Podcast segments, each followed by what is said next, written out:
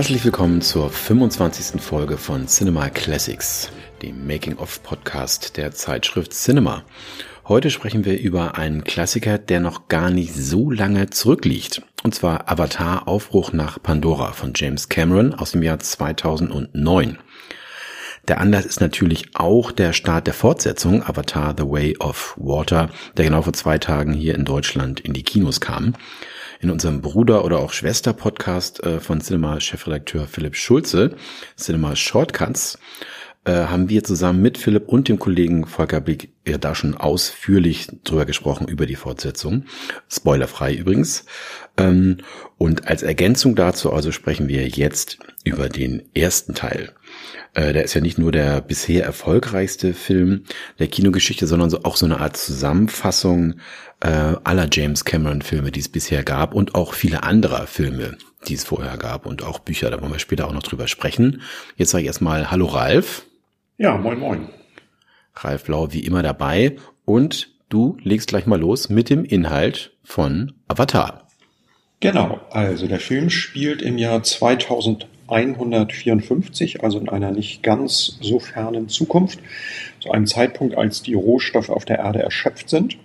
Der Konzern Resources Development Administration, RDA, ähm, baut auf dem erdähnlichen fernen Mond Pandora den begehrten Rohstoff Unabatinium ab und gerät dabei in Konflikt mit der humanoiden Spezies der Navi, die sich gegen die Zerstörung ihrer Umwelt zur Wehr setzen.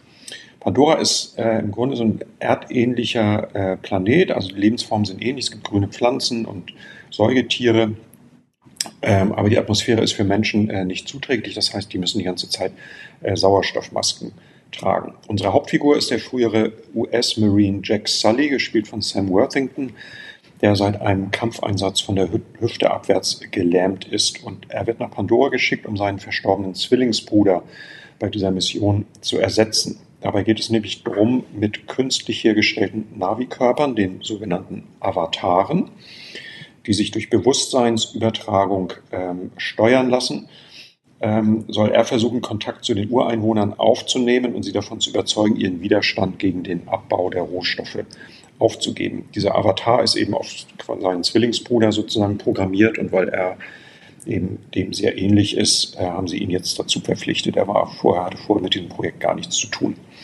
Während das zuständige Team um Dr. Grace Augustine, gespielt von Sigourney Weaver, vor allem wissenschaftliche Ziele verfolgt und sich mit den äh, Ureinwohnern verständigen will, gibt es noch einen militärischen Leiter dieser Operation, der heißt Colonel Miles Cadridge, und ähm, der will, dass Sully ihm Informationen über die Verteidigungsstrategien der Navi zuspielt. Dafür verspricht er ihm andererseits äh, eine Wirbelsäulenoperation auf Kosten der ähm, Army, die ihm äh, die Möglichkeit geben soll, wieder äh, selbst zu laufen. Ähm, bei einer ersten Expedition in den Dschungel wird Sully dann von seiner Gruppe getrennt, stößt im dichten Dschungel auf Raubtiere und wird von der Navi Naitiri, das ist die Häuptlingstochter ihres Stammes, gerettet. Sie führt ihn zu dem Stamm und nach anfänglichen Bedenken beschließen die Anführer dieses Clans Sully tatsächlich mit ihrer Lebensweise und Kultur vertraut zu machen und äh, wollen das auch nutzen, um die Menschen besser kennenzulernen. Er durchläuft dann so eine Ausbildung zum Krieger und wird schließlich in den Stamm aufgenommen und begreift, dass die Navi ihre Heimat mit Sicherheit niemals aufgeben werden, da ihre Existenz eng mit den heiligen Städten verbunden ist, von denen eine spirituelle Kraft ausgeht. Es kommt dann zur militärischen Eskalation, weil der Colonel nicht länger warten will, äh, bis die sich verständigen. Er ahnt eh, dass das nicht funktionieren wird. Und äh, Sully läuft dann zusammen mit der Kampfpiloten Judy und dem Forscherteam um Dr. Augustine zu den Navi über. Und äh, er muss dann eine riesige Flugechse, so ein mythisches äh, Wesen, Toruk heißt das, das muss er bändigen und das äh, gelingt ihm auch, wieder alle erwart wieder erwarten und das gibt ihm die Möglichkeit, die verschiedenen Stämme der Navi zu vereinen und gegen die US Marines in den Kampf zu führen. Der ist sehr verlustreich, aber letztlich besiegen sie die Invasionstruppen und äh, der Film endet dann damit, dass Sully seinen menschlichen Körper verlässt und ähm, sich endgültig äh, mit seinem Avatar vereint und ein Navi wird. Äh, vergessen habe ich noch, dass er sich natürlich in diese Häuptlingstochter schwer verliebt hat, was sozusagen ihn dann quasi auf die andere Seite bringt. auf die gute Seite sozusagen. Ja, das darf natürlich nicht fehlen, das stimmt. Ja, äh, epischer Inhalt des Films, auch die Entstehungsgeschichte kann man sagen, ist episch. Das Ganze begann bereits im Jahr 1995, also wenn man darüber spricht, wie lange die Fortsetzung von Avatar gedauert hat, nämlich 13 Jahre, ähm, da müssen wir sagen, die äh, Entstehung des ersten Films hat 14 Jahre gedauert, war also länger. Man darf sich also gar nicht beschweren, ähm, dass es beim zweiten so lang gedauert hat. Ähm, Im Jahr 1995 hat nämlich äh, James Cameron ein Kurzdrehbuch, ein Treatment geschrieben, das war äh, 80 Seiten lang und ganz ehrlich, wer eben auch zugehört hat oder es noch nicht wusste oder den Film auch kennt, der Inhalt, die Story, das ist natürlich nichts Neues. Das muss man ganz klar sagen. Da hat sich jetzt äh, äh, James Cameron nicht etwas ausgedacht, was wir noch nie äh, vorher gehört oder gesehen haben. Ich habe mal so ein bisschen gesammelt, ähm, wen es interessiert und wer sozusagen auch mal in andere Richtungen schauen oder lesen möchte. Natürlich erinnert diese Geschichte von äh, äh Avatar zum Beispiel an Der Mann, der König sein wollte von Rudyard Kipling ne, von 1888, auch schon mal verfilmt worden von John Huston äh, mit Sean Connery damals. Dann die John Carter Geschichte von dem Tarzan-Erfinder Edward Rice Burroughs von 1964, die dann ja lustigerweise auch drei Jahre nach Avatar verfilmt wurde mit Taylor Kitsch, aber lange nicht den Erfolg hatte und lange auch lange nicht so gut war wie Avatar selber. Mhm. Aber auch der mit dem Wolf tanzt von Kevin Costner, ne? Fremder in einem fremden Land. Diese Thematik ist natürlich eine klassische, ähm, die gab es eben auch schon vorher äh, und auch in epischer Breite äh, von Kevin Costner im Kino. Und erstaunlicherweise ist es auch ein bisschen, erinnert auch ein bisschen an den Disney-Film Pocahontas, der genau im Jahr 1995, also der Animationsfilm, mhm. äh, ins Kino kam und in diesem Jahr hat äh, James Cameron angefangen oder dieses Treatment geschrieben. Ist wahrscheinlich kein Zufall. Ich habe noch ja. eine andere, andere Inspirationsquelle gefunden. Cameron war ja als Kind schon großer Science-Fiction-Fan und an so wissenschaftlichen Entwicklungen interessiert. Und er hat wohl ein Buch gelesen äh, von einem Autor, der heißt Paul Anderson. Und das Buch heißt Call Me Joe. Ich weiß gar nicht, ob das auf Deutsch überhaupt je erschienen ist. Und da geht es um einen querschnittsgelähmten Menschen, der heißt Ed Angsley. Der gewinnt telepathische Kontrolle über ein künstlich gezüchtetes Wesen, äh, mit dem er auf, der, auf dem Jupitermond bestimmte Forschung betreibt und am Schluss verschmilzt er tatsächlich auch mit diesem äh, Joe. Äh, das ist äh, anscheinend, äh, weiß nicht, ich, klingt so, als hätte, würde Cameron diese Geschichte kennen. Ja, das klingt mir auch so. Ähm, wir wollen jetzt nicht behaupten, alles schon mal da gewesen. Also gibt es denn äh, sozusagen Kreativität, pure Kreativität? Nein, jeder äh, Künstler baut ja auf etwas auf. Das ist auch gar nicht schlimm, finde ich vollkommen in Ordnung. Ähm, und gerade bei James Cameron ähm, sind wir froh, dass er das gemacht hat. Ne? Er ist ja so ein bisschen einer der drei Architekten des Blockbuster-Kinos, kann man sagen, mit Spielberg und Lucas zusammen. Und von den dreien finde ich der einzige, der heute noch aktiv ist im Blockbuster-Business. Lukas hat sich ganz zurückgezogen, hat seinen Krempel verkauft, sag ich jetzt mal. Ähm, etwas äh, lapidar. Steven Spielberg macht eher kleinere Filme im Moment oder versucht große zu machen, die werden aber gar nicht so groß. Und insofern ist Cameron sozusagen der einzige äh, von den dreien, der noch äh, in die Vollen geht. Und äh, er gilt ja immer so als derjenige, an dessen Karriere man so die Entwicklung der Spezialeffekte erkennen kann. Das stimmt auch, ne, wenn man an den ersten Terminator-Film denkt von 1984, wo sehr viel mit Maske noch gearbeitet wurde, ganz klassisch. Äh, Arnie mit seinem Auge da, mit seinem herausgefallenen Auge. Im zweiten Terminator hat er schon bereits ähm, die ersten äh, CGI-Computereffekte äh, ähm, benutzt, wenn wir uns an den T1000 erinnern, ähm, diese Flüssigmetallnummer, das war ja auch ein eindrucksvoller ähm, Effekt. Titanic natürlich, die großen Bauten, diese großen Modelle des Schiffes in verschiedenen Größen, ich glaube vier Modelle insgesamt wurde, äh, wurden von dem Schiff gebaut. Und dann schließlich eben Avatar mit dem Performance Capturing, da kommen wir ja auch noch dazu. Aber ich finde, äh, man unterschätzt ihn so ein bisschen thematisch, ähm, weil äh, meiner Meinung nach ist er durchaus progressiv gewesen, hat in den 80ern schon Themen besetzt, die über die wir heute sprechen, ne? wenn wir eben äh, an Sarah Connor denken. Also weibliche Actionhelden, Working Class Actionhelden. Und das zieht sich durch sein ganzes Över durch. Du hast Lindsay Brickman ähm, in The Abyss, auch ein, ein, eine weibliche Heldin, die sich da unter Wasser in diesem männlich geprägten äh, Umfeld ähm, durchsetzen muss, gegen ihren Ex-Mann auch noch da sozusagen ein bisschen kämpfen muss. Ähm, du hast natürlich Rose in äh, Titanic, du hast aber auch in Filmen, die, äh, die ähm, Cameron nur geschrieben hat, selber gar nicht gedreht hat, äh, wie Strange Days mit der Mace zum Beispiel äh, und auch Alita Battle Angel. Du hast immer diese weiblichen äh, Charaktere, die Zentrum einer Actiongeschichte sind. Heute sprechen wir darüber, dass das, dass das neu ist und toll ist. Ähm, er hat das schon vor über 40 Jahren gemacht. Das finde ich ganz spannend. Ne? Und umgekehrt, umgekehrt, die männlichen Helden sind eben etwas zurückhaltend, fast, fast sensibel. Ne, wenn du an Kyle Reese denkst äh, im ersten Terminator-Film, das ist eben sein Gegner, ist der große Hardbody äh, Arnold Schwarzenegger. Aber sein männlicher Held ist eher der zurückhaltende, heute sagt man nicht toxische Typ. Ja, das Spannende ähm, an James Cameron ist, wenn wir sagen, ähm, das ganze, die ganze Geschichte von Avatar äh, hat schon viel früher angefangen. Das ging nicht etwa 1995 los, sondern schon viel, viel früher. Ähm, Cameron ist ja kein Filmstudent, der kommt ja eher so aus dem, aus dem visuellen, er hat sehr viel gezeichnet, hat Poster gemacht für äh, Kinofilme in den 70ern ähm, und ähm, hatte dort bereits auch ähm, erste Ideen, erste äh, Visionen davon, wie ein Kinofilm aussehen könnte.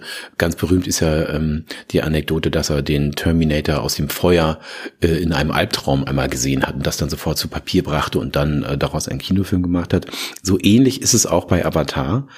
Ähm, und zwar war es so, dass er in den 70ern mit einem Freund zusammen die Idee zu einem äh, Film ähm, hatte, der dann nie gedreht wurde. Xenogenesis äh, war Name. Die beiden haben einen Kurzfilm daraus gemacht äh, mit, mit, mit geringsten Mitteln. Den kann man bei YouTube auch noch sehen. Äh, und viele Ideen, die also in Xenogenesis in dem großen Film hätten sein sollen, in dem Kurzfilm ähm, in dem Treatment-Film sozusagen zu sehen sind, die tauchen in Avatar auf. Das ist wirklich ganz erstaunlich. Äh, nur ein paar Beispiele. Ähm, das Raumschiff dort in Xenogenesis sieht genauso aus wie das äh, in dem in Avatar äh, die RDA ankommt. Du hast bereits äh, die blauen Aliens. Ja, es gibt eine Zeichnung von 1977 mit einem blauen Alien und 2009 kam dann der Film äh, ins Kino. Das ist schon erstaunlich.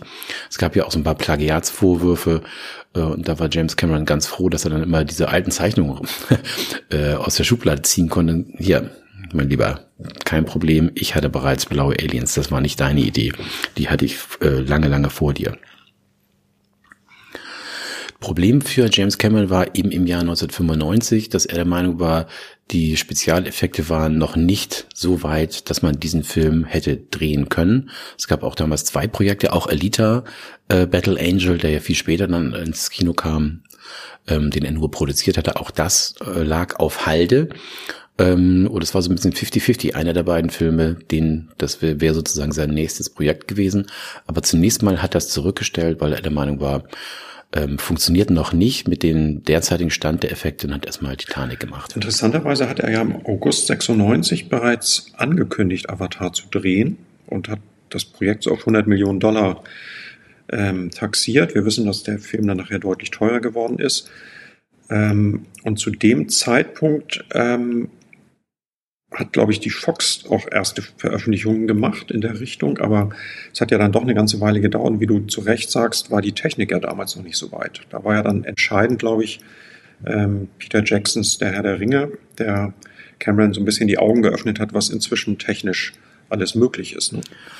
Genau, er hat wohl den ersten oder zweiten Herr der Ringe Film gesehen und äh, dort äh, wurde ja mit dem Performance Capturing, mit dieser Technik gearbeitet. Ähm, äh, Gollum entstand ja so und du hast auch äh, andere Möglichkeiten, also diese Programme, äh, ich glaube Massive heißt das, mit dem man äh, Schlachten mit 100.000 Figuren äh, äh, zeigen kann und eben digital herstellen kann und nicht mit 100.000 Statisten arbeiten muss.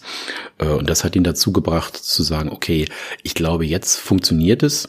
Es hat dann aber noch ein paar Jahre äh, gedauert, nämlich bis 2005, bis er äh, dem Fox Studio 10 Millionen Dollar aus der Hüfte geleiert hat, ähm, damit sie sozusagen ihm bei der Entwicklung unterstützen. Da ging es noch gar nicht um Dreharbeiten oder so, sondern erstmal um die Frage, ist es technisch überhaupt möglich? Wir brauchen Geld dafür.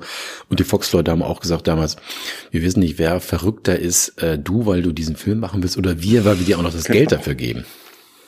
Ja, ja, ja. Ja, das waren tatsächlich andere Zeiten. Das würde, glaube ich, heute so nicht mehr funktionieren. Ähm, vielleicht würde Cameron das aus der eigenen Tasche dann erstmal vorstrecken, aber ich glaube nicht, dass er jemanden finden würde, der ihm heute noch so viel Geld gibt für ungelegte Eier sozusagen. Ne? Also da sind die Zeiten wirklich anders. Da setzt man heute doch deutlich mehr auf Nummer sicher. Ja, ja. Und einen ersten Schritt ähm, glaubte Cameron getan zu haben. Wir wissen es ja auch bei äh, Titanic, das Unter Unterwasser, die Unterwasserwelt ist ein großes äh, Faszinosum für ihn. Er hat sehr viele Expeditionen gemacht, unzählige. Insofern kann man sagen, er ist auch so ein bisschen ein Entdecker. Ne? Und was die Filmtechnik angeht, auch ein Pionier. Ähm, und er hat dort gesehen, bei den beiden Dokus, die er gedreht hat, die man übrigens heute auch noch gucken kann, die sind super. Ne? Aliens der Meere, glaube ich, die zweite. Großartig, diese Tiere, diese Tierwelt, die er da in Kilometern äh, Meerestiefe gefunden hat. man hatte immer den Eindruck, ähm, dass sozusagen das, was er dort gesehen hat, ganz oft auch dann in den Filmen äh, auch im neuen Avatar auftaucht. Also die Viecher sozusagen unter der äh, Wasseroberfläche, die tauchen dann auch in dem Film auf. Und hatte dort gesehen, es gibt eine 3D-Kamera, mit der man eben diese Dokus drehen kann und wollte das genau auch für Avatar und hat halt festgestellt, okay, äh, gibt's noch nicht. Ne? Und das war sozusagen der erste Entwicklungsschritt zu sagen, wir brauchen eine äh, 3D-Kamera, die funktioniert. Äh, und genau das wurde auch eben, äh, hat, konnte er mit seinem Team entwickeln. Äh, die sogenannte Fusion Camera, was nichts anderes sind als zwei aneinander äh, festgemachte Kameras, die sehr, sehr leicht waren. Also damals waren die ja noch groß wie Kühlschränke Kameras. Ähm, und die hatten, glaube ich, nur 11 Kilogramm beide, zusammen dann 22 Kilo. Und die Idee, äh, die er hatte, die beste Idee war eben, dass die beiden nebeneinander sind, aber der Abstand zwischen den beiden ähm, Linsen beliebig verstellbar ist. Das vergisst man ja, wenn man heute sagt, ja, damals äh, äh, hat ähm, James Cameron das Thema 3D wieder vorangetrieben und den besten 3D-Film aller Zeiten gedreht. Man vergisst, dass es relativ dosiert eingesetzt ist. Ne? Das heißt, du bist nicht äh, zweieinhalb Stunden sozusagen diesen Bildern ausgesetzt, sondern immer dann, wenn er der Meinung war, jetzt äh, sieht es gerade gut aus, wenn ein Speer auf dich zufliegt, äh, dann konnte man, hat er sozusagen den Unterschied äh, zwischen den beiden Kameras, die Entfernung zwischen den beiden Kameras etwas erhöht und danach wieder ähm, vermindert, so dass man nicht die ganze Zeit äh, äh extrem diesem 3D-Effekt ausgesetzt ist. Das ist, glaube ich, auch eines der mhm. Erfolgsgeheimnisse des Films. Mhm. Das erklärt vielleicht auch, dass es Effekte gibt, die sozusagen wirklich ganz offensichtlich 3D sind, also ganz extrem, und dann äh, es andere Szenen gibt, wo das so ein bisschen verhaltener ist, wo man selber gar nicht genau weiß, ist das jetzt schon 3D oder nicht. Das hängt wahrscheinlich, wie du sagst, mit diesem Abstand zusammen, den man so ähm, individuell einstellen konnte. Ne? Ja, und ohne dass Fox schon zugesagt hat, hat dann äh, Cameron die Entwicklung ähm, des Films vorangetrieben. Er, äh, er wohnte selbst äh, in Malibu und hat äh, im Nachbarhaus ähm, ein paar Designer und äh, visuelle Künstler einquartiert, die dann also angefangen haben, noch im Jahr 2005 ähm, die Welt äh, von Pandora, die Viecher von Pandora äh, und die Bewohner von Pandora zu entwickeln. Ähm, und das alles basierte tatsächlich immer auf Zeichnungen von James Cameron. Also entweder alte, die er noch hatte aus den 70er, 80er Jahren oder sonst hat er erste Zeichnungen ähm, neu gemacht und die wurden dann umgesetzt von diesen Künstlern und möglichst schnell in 2D, 3D äh, äh, übersetzt. Kommen wir zu den Navi. Ich glaube, ähm, Ralf, du weißt noch genau, was Navi heißt oder Pandora. Du hast dich also ein bisschen mit beschäftigt, woher die ganzen Begriffe kommen. Ja, genau. Also das hängt so ein bisschen auch zusammen mit diesen ersten Entwürfen. Also Cameron hat ja, wenn ich das äh, richtig entsinne, am Anfang die Idee gehabt, dass die zum Beispiel wie so Zyklopen aussehen, also nur ein Auge haben. Und das ist tatsächlich inspiriert aus der griechischen Mythologie.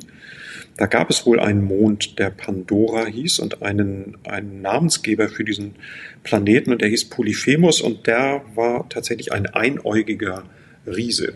Ich glaube nicht, dass er blau war, aber zumindest diese Idee mit, den, mit dem einen Auge stammt wohl daher. Er hat ja dann ähm, am Anfang schon sich relativ schnell festgelegt, dass die äh, nur drei statt vier Finger haben, also plus Daumen und diese blaue Farbe haben. Das stand ja von Anfang an fest. Ansonsten wurde so ein bisschen äh, experimentiert, weil er, glaube ich, den Eindruck hatte, die Figuren, wenn die nur ein Auge haben, dass die einfach nicht dem Menschen zu wenig menschenähnlich sind und für den Zuschauer sozusagen ein Identifikationsproblem darstellen. Also er wollte was, was sozusagen näher sozusagen an der Physiognomie äh, des Menschen dran ist. Ja, das war eine gute Idee.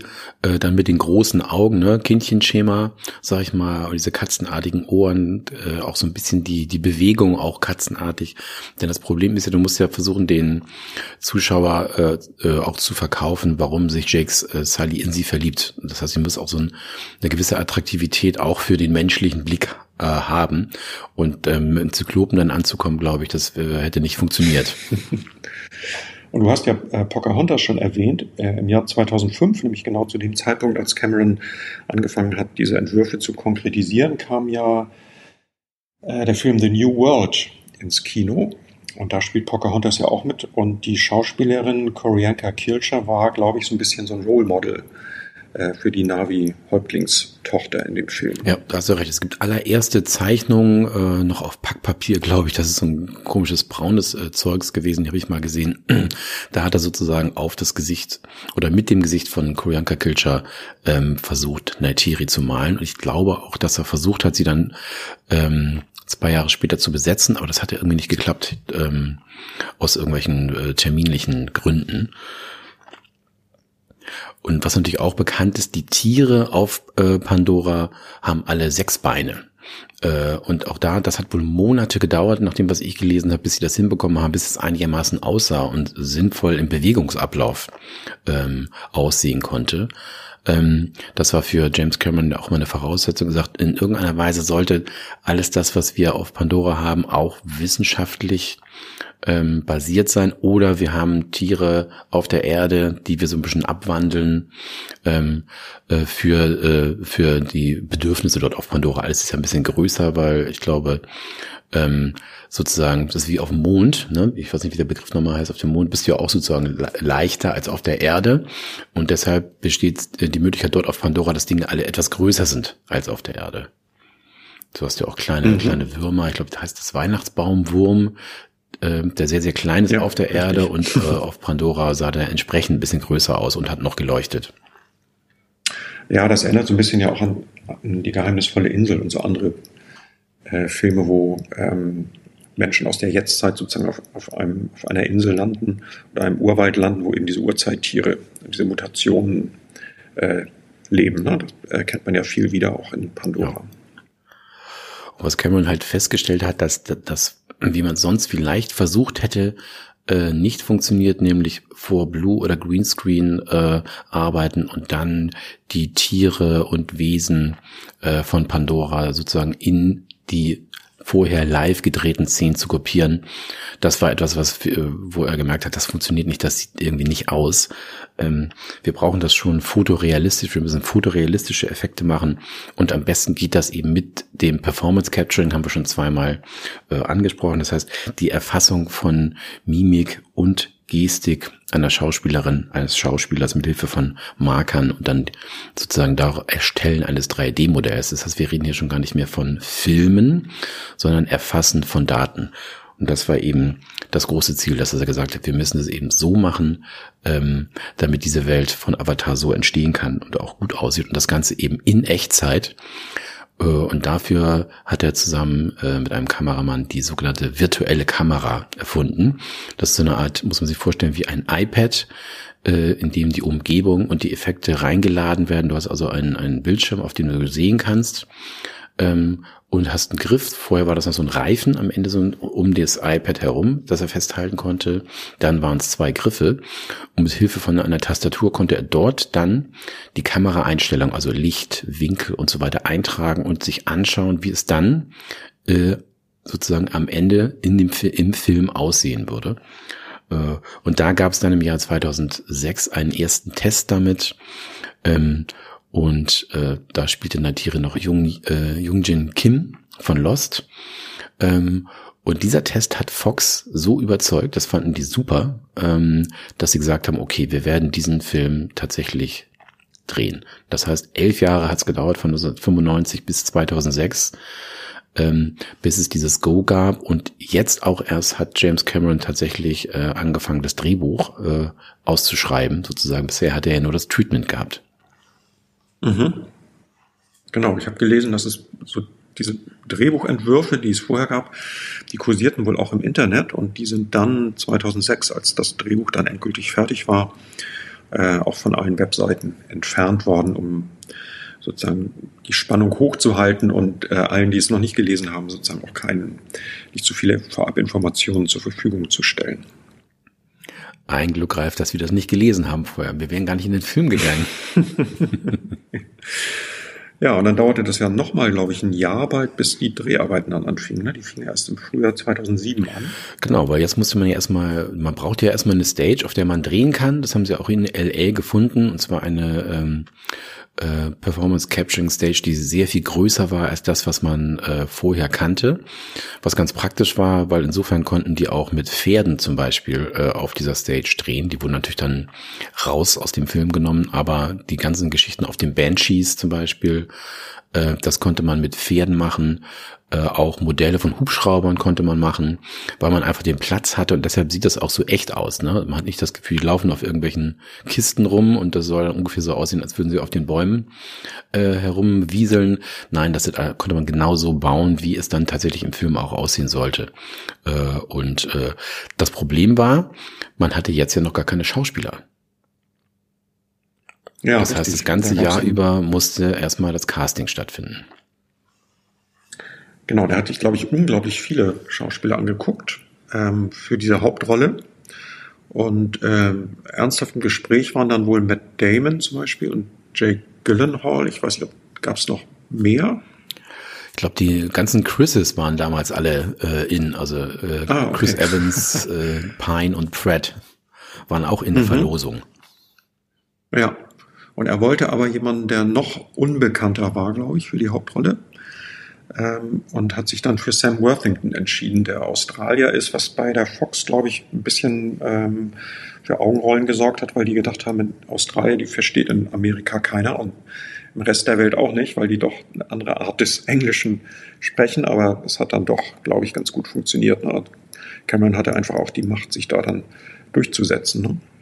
Und ich glaube, Sigourney Weaver war auch nicht erste Wahl, da war, glaube ich, zunächst Jodie Foster im Gespräch. Durch so Filme wie Contact und so war sie auch so in dem Genre so ein bisschen zu Hause und damals noch sehr populär. Und warum sie es nicht geworden ist, kann ich dir aber nicht sagen. Das weiß ich tatsächlich. Nee, da habe ich auch nichts gefunden. Ich habe auch gefunden, Jamie Lee Curtis war auch so ein bisschen mit in der Lostrommel.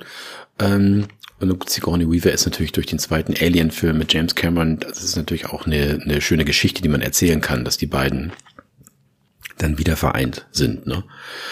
Ähm, zu dem Sam Worthington fand ich noch eine lustige Geschichte. Ähm, der hatte damals, glaube ich, den Sprung nach ähm, äh, Hollywood noch nicht wirklich geschafft ähm, und soll noch äh, in seinem Auto gelebt haben ähm, in Los Angeles und wurde dann angerufen ähm, und ähm, ob er nicht Lust hätte, an einem Film, an einem Casting teilzunehmen. Ihm wurde aber weder der Titel genannt noch der Regisseur ähm, und deshalb hat er einfach erstmal abgesagt und gesagt, das steht mir ja nur die Zeit, so komme ich auch nicht weiter, weil er eben nicht wusste, dass es das neue Projekt von James Cameron ist.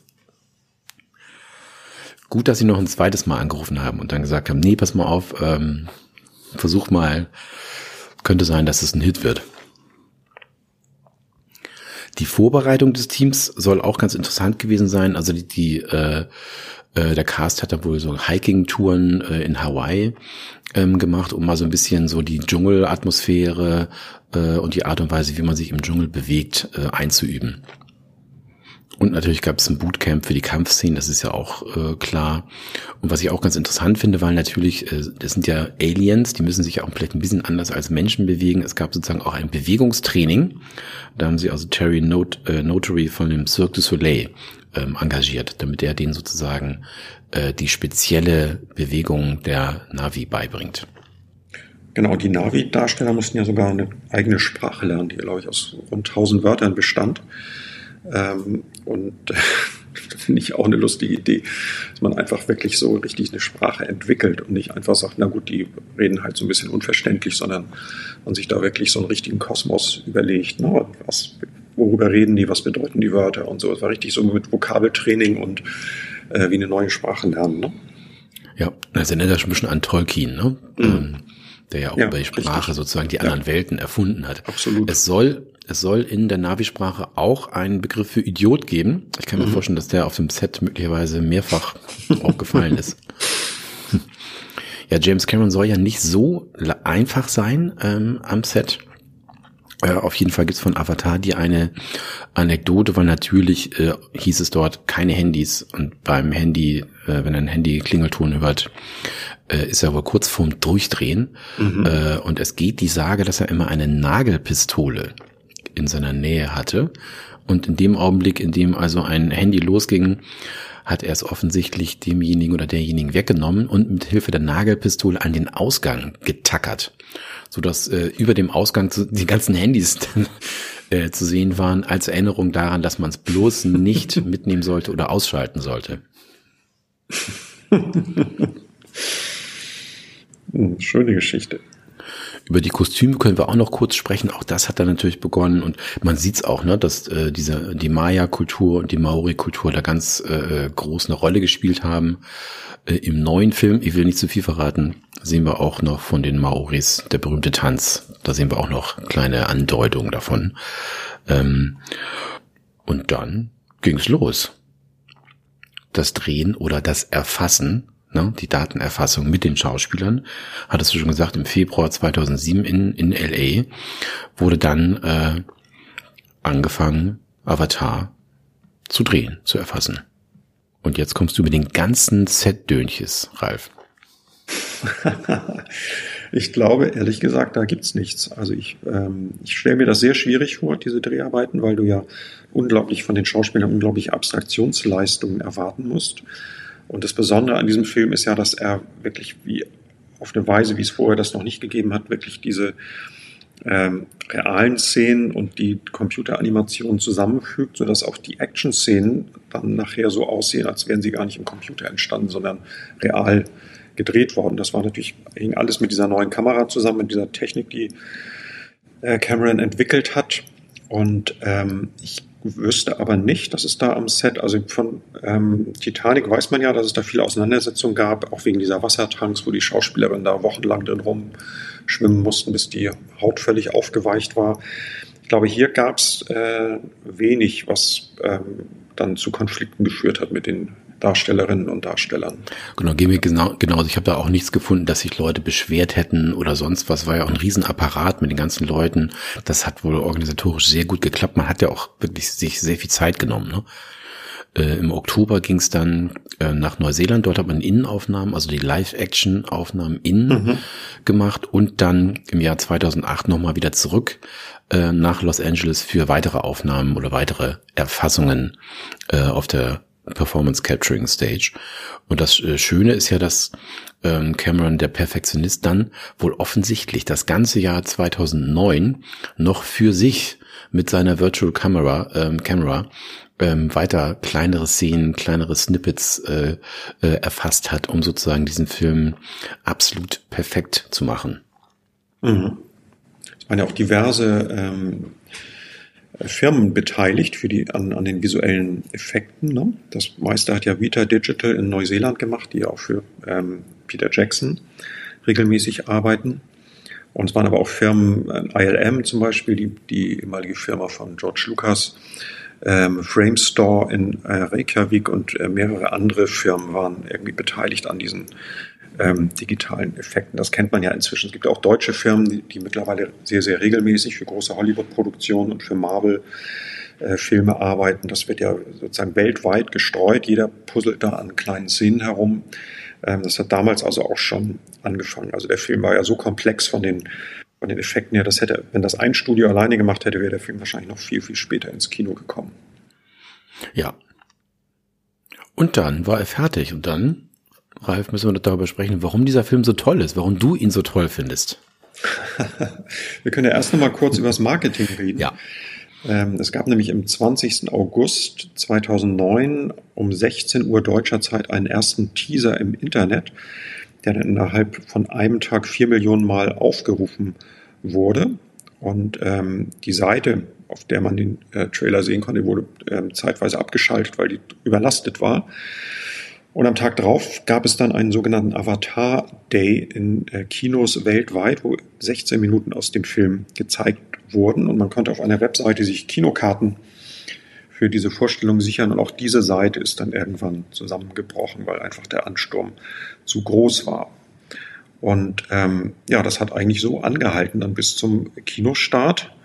Ähm, dass ähm, die Leute waren richtig heiß auf diesen Film. Er hat ja auch wirklich ein Rekordeinspielergebnis erreicht ähm, bei Produktionskosten von 237 Millionen Dollar. Jetzt muss ich mal gucken. Hat schon am ersten Wochenende 233 Millionen Dollar weltweit wieder eingespielt, also quasi seine gesamten Produktionskosten innerhalb von vier Tagen waren die wieder drin. Das weltweite Gesamteinspielergebnis betrug dann 2,78 Milliarden US-Dollar. Und er war äh, lange Zeit der erfolgreichste Film aller Zeiten, wurde dann zwischendurch verdrängt, ist es aber jetzt, glaube ich, inzwischen sogar wieder durch ähm, äh, Wiederaufführungen. Und wie viele Leute den Film gesehen haben, kann man einfach schwer sagen, ist, weil es einfach auch durch die, ähm, durch die ähm, IMAX-Kinos und so, das alles zusammenzuzählen, dann durch diese verschiedenen äh, Blu-ray-Veröffentlichungen. Es gibt auch verschiedene Fassungen, die dann nachher ähm, erschienen sind. Es gab eine Wiederaufführung im IMAX-Kino, weil ähm, nachdem der Film dann äh, drei Monate lang auf den Bestsellerlisten stand, ich glaube, glaube ich, elf Wochen lang allein auf Platz eins der deutschen Kinocharts, kam dann irgendwann Tim Burton mit Alice im Wunderland um die Ecke und hat gesagt, auch ein toller 3D-Film, das dachten auch die Kinobesitzer, haben dann Avatar abgesetzt, was passte Cameron überhaupt nicht. Er hat dann äh, einige Zeit später eine Wiederaufführung lanciert, äh, vor allem in IMAX und 3D-Kinos, äh, mit einer neun Minuten längeren Kinofassung.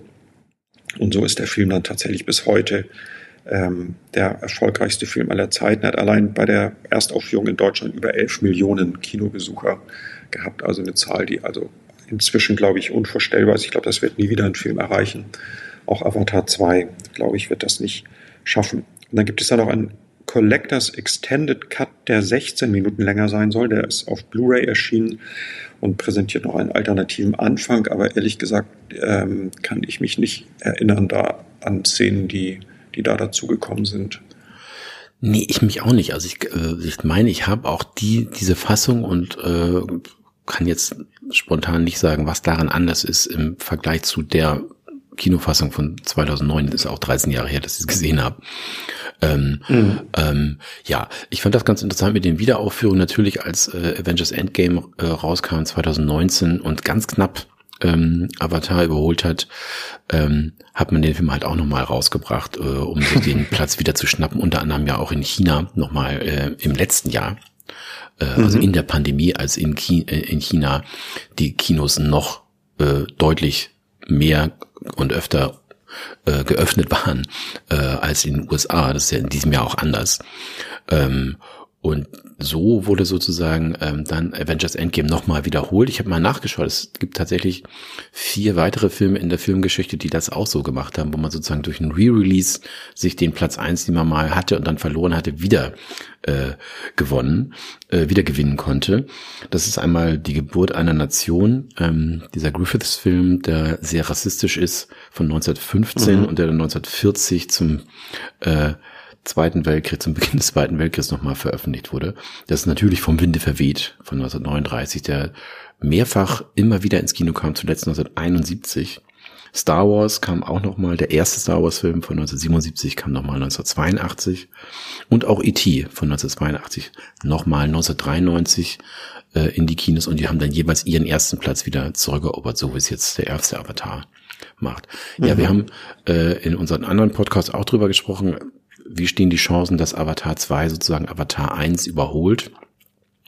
Gar nicht so schlecht, finde ich. Vor allen Dingen, weil er eben auch in China startet und da, da wird äh, ein sehr, sehr hohes Einspiel erwartet. Äh, 300 Millionen hat der erste eingespielt und man, es gibt erste Schätzungen, dass er in China wahrscheinlich 360 schafft, allein nur in diesem mhm. einen Land.